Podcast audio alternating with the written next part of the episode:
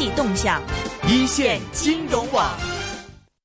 在另外一个专访呢，我们现在电话线上接通了，是国泰君安研究部的高级副总裁是孙凤强先生。为什么找到孙先生呢？其实他一直在研究是医药股，是专家。那么最近呢，他说：“哎，我在研究二零零五，就是利君。嗯，我一打开图，哇，不得了。” 这这跌成这样子，他还在研究。OK，肯定有原因的。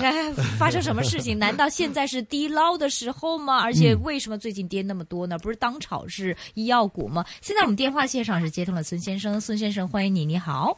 喂，先生你好，你好，你好。首先问问丽君，你先介绍一下这个公司吧。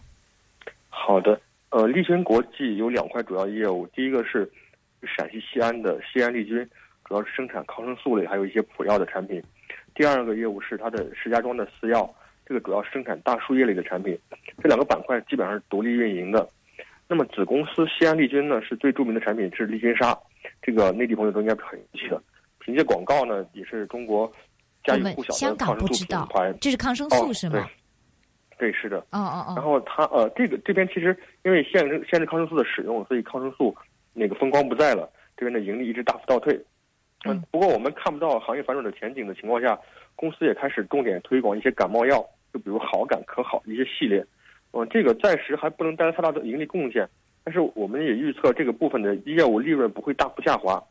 那公司最主要重要看点的是，我们认为这个大输液板块，呃，非常的好。嗯，它的子公司就是石家庄四药的那个石门商标，是中国驰名商标。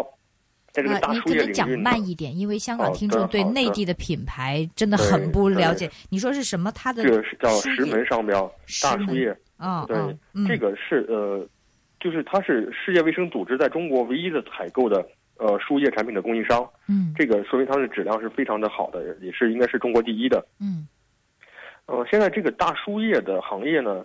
正在换代升级，就是输液在香港可能并不是很流行的，在国内一般。国内很流行。对对，这那有是有种说法，说是人均每年呃要用八瓶输液。哎，其实我这个真不懂，但是您不知道是医生，可能未必能答到我。就为什么香港人就是医生一般都是开药给我们吃？呃，但是国内都是都是要做输液输液的，一下就打打那个吊瓶嘛，吊针。为什么呀？这个是呃，应该是一种传统的一种习惯吧。嗯，就是说人人们呃老百姓呢，也是希望自己得了病之后会更更好的更快一点。一般认为输液是比就是比嗯肌肉注射或者比口服药更有效的一种办法，最快的办法。对。所以很多人觉得病比较厉严重的时候就去输液。当然，其实呃，在不管是在香港的医院还是国内医院，在住院病人来说，输液都是一种更对，都是一种非常普通的一种治疗方法了。对对对，但是香港就是看病的时候就一般不会，一般不会，除非你除非住院很严重的时候。对对，住院一般。其实有有一个例子就是说，在国内如果是口服药的话，卖卖的并不是很好。就是如果是住院病人医病医生只给口服药不给输液的话。那病人可能觉得医生不够专业，不不怎么懂。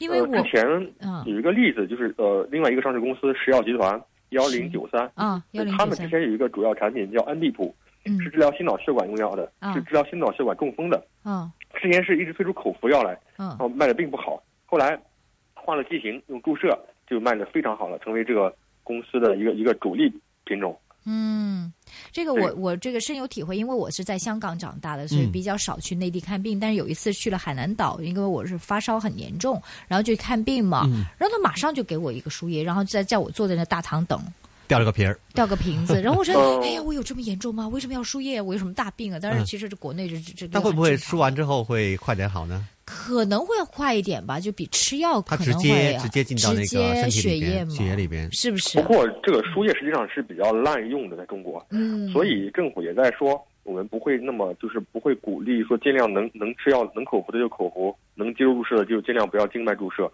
但所以这个行业的增长并不是很好。但是它是这个输液，是不是它可以赚多点钱呢？医院或者医生盈利方面，的的确是这样，的确是这样。所以现在政府也开始慢慢控制。但是根据传统历史上的一些习惯呢，嗯，人们这种用药习惯还是很难去改变的。不像当年抗生素是一类药，但输液只是一种辅助用药，所以很多有效的药成也都是用输液剂型的。这种剂型既然存在，所以还呃也没有什么太多的口服替代药，所以输液这种增长虽然会比整个医药行业增长要慢一些，但是实际上还是有百分之十左右的增长的。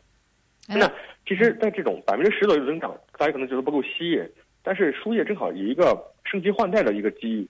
可能在内地的朋友都应知道，应该知道，之前的输液都是那种玻璃瓶的输液，哎，对对对，是这样。对，大概是百分之八十的市场都是玻璃瓶的，只有少量的是软袋嗯或者塑塑料瓶的。嗯现在呢，那个玻璃瓶就逐渐是一种比较落后的方落落后的一种一种东西。嗯呃，现在就开始逐渐有一个产能替代替代的过程，就替代成软袋或者替代成呃塑料的瓶。嗯，嗯，另外一个机遇就是，那这个这个软袋和塑料瓶关这个二零五五二零零五什么事？对啊，二零零五其实它的输液主要就是做软袋和塑料瓶的。哦他们的软袋，因为世界卫生组织采购的他们的软也主要是采购软袋产品。嗯嗯，软袋一般呃认为是更更加呃就是安全性会好很多的。嗯，软袋的那个会安全性好一点，比瓶对子好一点。软对对对，的确软带是不是它运输来讲的话会方便一点呢？因为软带是一次性的，本身它的。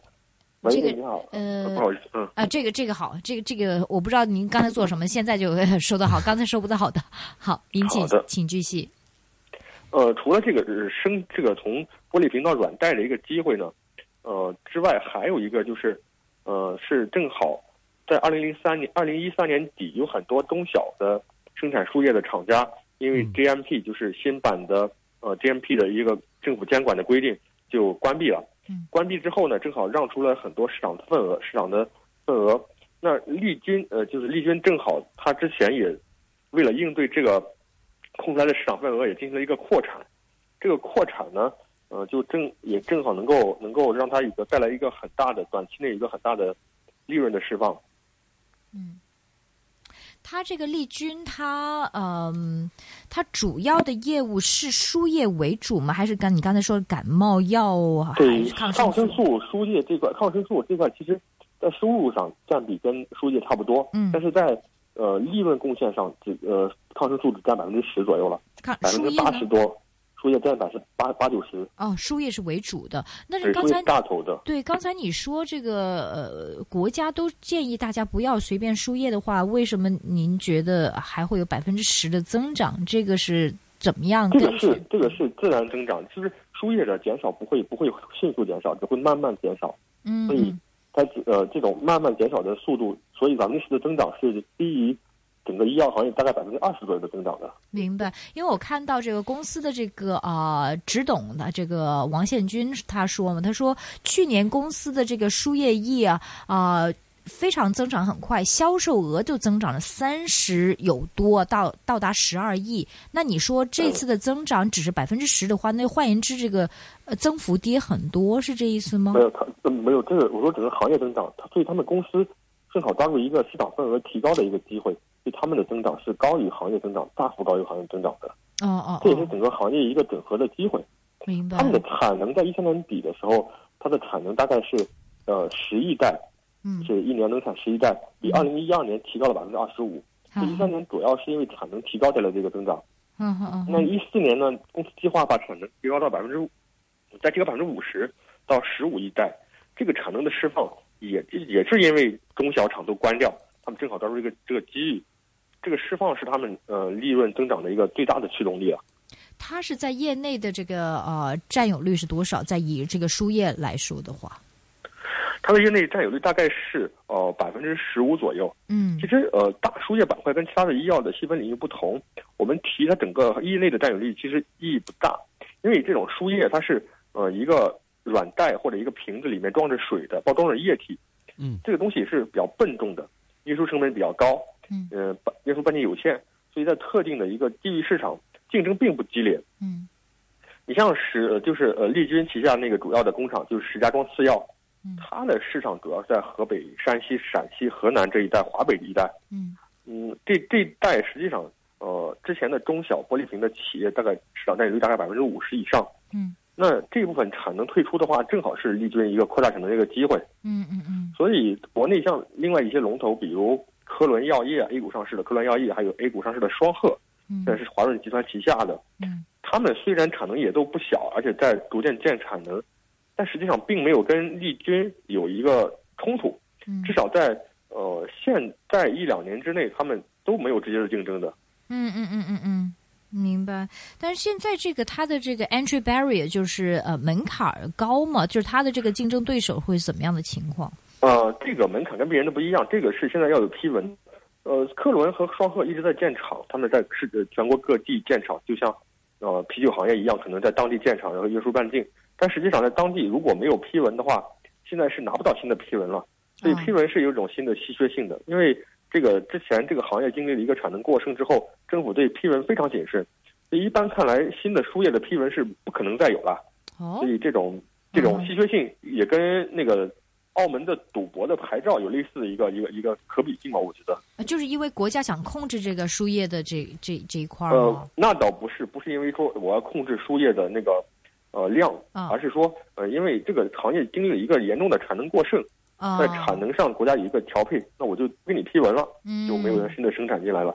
所以这种情况下呢，将来慢慢的，他们在一个市场内做的，呃就是把中小的市场份额拿来之后，慢慢的在提呃通过产品升级啊，呃提那个提高单品单价，这也是他他们将来在一五年之后，在市场份额逐渐缩小，可能是在逐渐缩小的时，就是在市场的用量呃增速没有那么高的时候，再再再来提高它的盈利的一个手段。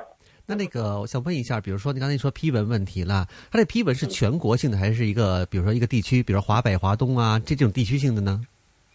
这种生产批文只是在一个省一个省的一个省一个省一省。对。那如果说，比如说它在扩大它的那个就是产品的销售量的话，它一定要突破这个省了界限，它去到别的省哦去卖，它那能不能再拿到批文的呢？就是它实际上它这个生产批文生产的批文是在一个省内有嗯，批文就可以在这个省内建厂的，明白。但是它的销售是全国性的，哦我就销售可以呃销售全国性的，嗯。对，所以实际上现在呃丽君他们也通过海运的方式在广东销售一部分，嗯世卫世界卫生组织采购之后呢，也会去非洲来销售一部分，这都是通过海运，海运呃成本是比较低一些的。嗯，那个呃，丽君它较早前这个股价大幅下跌，你可以解释一下吗？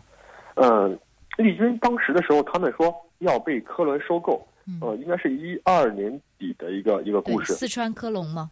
对，科伦，科伦，科科伦当时科伦是国内最大的，对，科伦药业，科伦现呃现在是国内那个在输液市场份额最大的公司了。嗯。它之前收购的价格给的价格应该是两块八嗯。或者呃左右了，嗯。我其实这我记不清了。嗯。但是因为香港证监会的批准一直比较慢，嗯。嗯，没有获批，而且呢，科伦自己在国内有一些呃，你新建的工厂的一些环保啊，还有那个跟国内证监会的监管的一些问题，导致他自己麻烦一堆，所以这个收购也就搁浅了。收购一搁浅之后呢，很多呃，就是想炒，就是想借助这个要被收购炒作一把的投资者就就可能就离开了，嗯觉得很失望。嗯嗯，但是我们认为呢，公司的基本面是没有受到任何影响的。那输液产输液升级还有产能扩张，也都是它的一个核心的增长动力。嗯所以业绩逐渐释放之后，呃，股价还是会回来，还会带带来投资者一个信心。嗯嗯，现在我们看到一三年它的呃整体上来看，现在预测一三年的呃增长情况也不会呃也是非常可观的。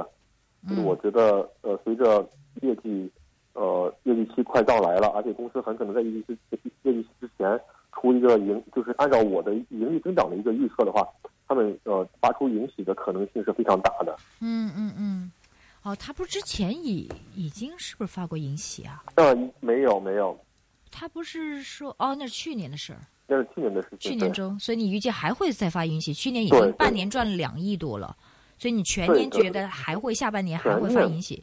哦、对，我觉得这种可能性非常大，嗯，OK，而且对对这个公司来说，实际上呃市场覆盖的并不多，呃券商中也就只有我们和几家非常呃更小的一些一些同行来覆盖，所以投资者看它的股价的话，对它的过往业绩的参考性可能对比对市场预测的可能要大一些，所以嗯，过往就是出来的业绩对它的股价影响还是蛮大的。就是你反而觉得现在是一个买入的机会。当它这样子，就是因为它啊、不不成功跟那个四川那个药业那方面，所以呢，四川那个科伦药业，所以反而这种跌是应该是有投资机会吗其？实我我当时呃跌到两块一、两块二的时候，嗯我一直在说，这个与基本面没有任何关系，嗯而且他们与科伦的竞争也不会，就是之间的关系也不会因为这个收购完不成而从友好合作变成竞争。嗯实际上，他们公司之间的合作，就是在各地招标中的维护价格体系或者提价的一些一些合作，还是一直有的，非常友好的合作。呃，所以我觉得当时觉得从基本面上来看，正好是一个非常好的买入机会。明白那。最最近几天呢，可能我觉得，我感觉到，呃，就是我们看到前短涨之后，每天在收市大概是快收市之前的十五分钟都会被砸盘，啊哈我觉，得这是比较奇怪的事情。但今天有人想买，喽。呃，应该是有可能有人想买，我感觉。但我我对这个 K 线技术层面的分析可能不够不够，主要还是倾向于呃基本面的分析吧。好的，很快的，还嗯还半分钟，赶快说什么价位买？呃，我们认为在六个月六到十八个月内的目标价到三块八，也都是非常有希望的。三块八三块钱，哇，对，很多这现在是我两块四哦。对，所以我觉得在呃三块钱以下都是可以买的。明白。呃，如果是超过三块五的话，就就就建议可能会获利了。但对于大的机构投资者来说，我们六个六到十个月、十八个月的目标价是三块八，三块就相当于是二十点五倍的一四年的市盈率。啊，这个市盈率对对二十点五倍的一四年市盈率。三块钱我们已经满意了，谢谢你，谢谢你，谢谢孙先生先生，谢谢，拜拜。好的，谢谢，好的，拜拜。拜拜。